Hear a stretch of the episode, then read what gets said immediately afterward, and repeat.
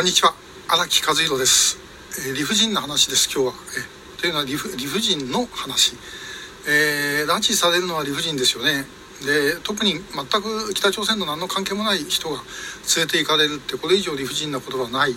と思います。で、えー、それでですね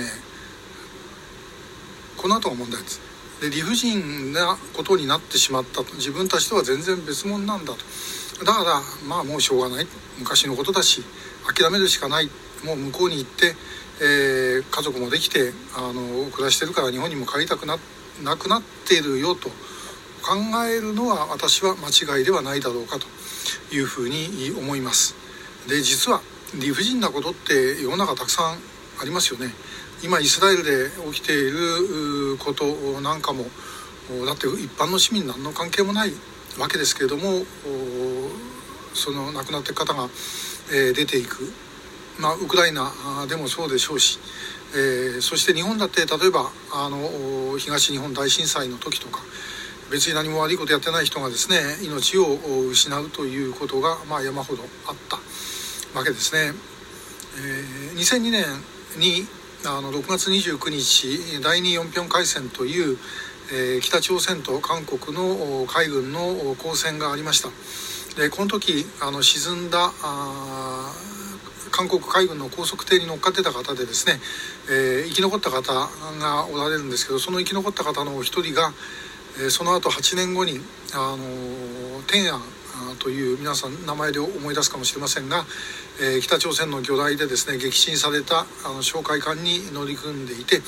えー、亡くなられたということがありました。まあ、ともかく、まあ、戦争の時なんでもそういうことも山ほどあるわけですが、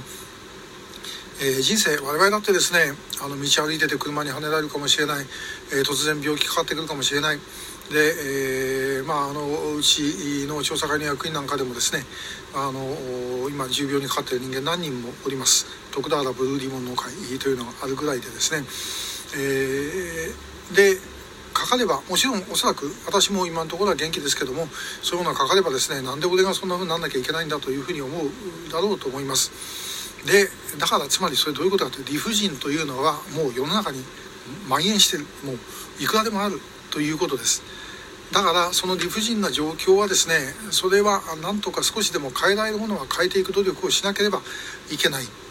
えー、亡くなったということであればその亡くなった人たちをどうするかということは必要ですが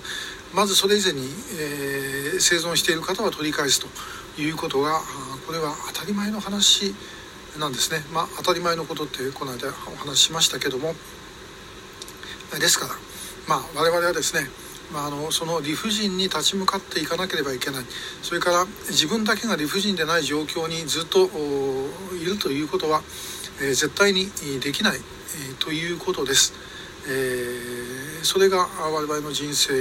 ーなんであって人生最初から最後までですね本当に順風満帆で何事もなく終わる人なんておそらくほとんどいないだろうと思いますみんなそれぞれのご苦労をされていると。えー、そして、まあ、そういう中でのこととして私たちはだから理不尽にあ理不尽な状況になった人たちをですねやはり助けられるものはともかく助けると。これ全部やるってことはもちろん不可能ですね。私がイスラエル行って、えー、停戦させることもできません。ですからもうそういう状態はあのー、そのやってる方々にお任せするしかないんですけどもでもやっぱりえー、どうにかしなきゃいけないですよね。できるものは。ということでやっぱり拉致被害者について、えー、まあ、あの忘れてはいけないということにつながってくるのだと思います。えー、まあ本当にですねあの我々がやんなければいけないことというのはもう山ほどありますよね。本当にだからあの私もいろんなことやってて思うんですあの例えばね、えー、そのウイグルのことについて書かれた本とかねあの私怖くて読めない。のが結構あります。だからもうそのひどいことを今中国共産党がやってることは間違いがないですね。でそれに対して、まあ、正直言って、えー、自分が何も手助けをすることができないということの、まあ、罪悪感とかそういうものをどうしても感じてしまいます。だからあの全部やるなんてことはもう絶対にできないことだし全くその理不尽な状況がないということをになることもできないだろうと思います。でもまあ必ずあのそのいくばくかのものは変えることができると思いますし変える努力をしなければいけないのではないだろうか、えー、と思う次第です、えー、今日もありがとうございました。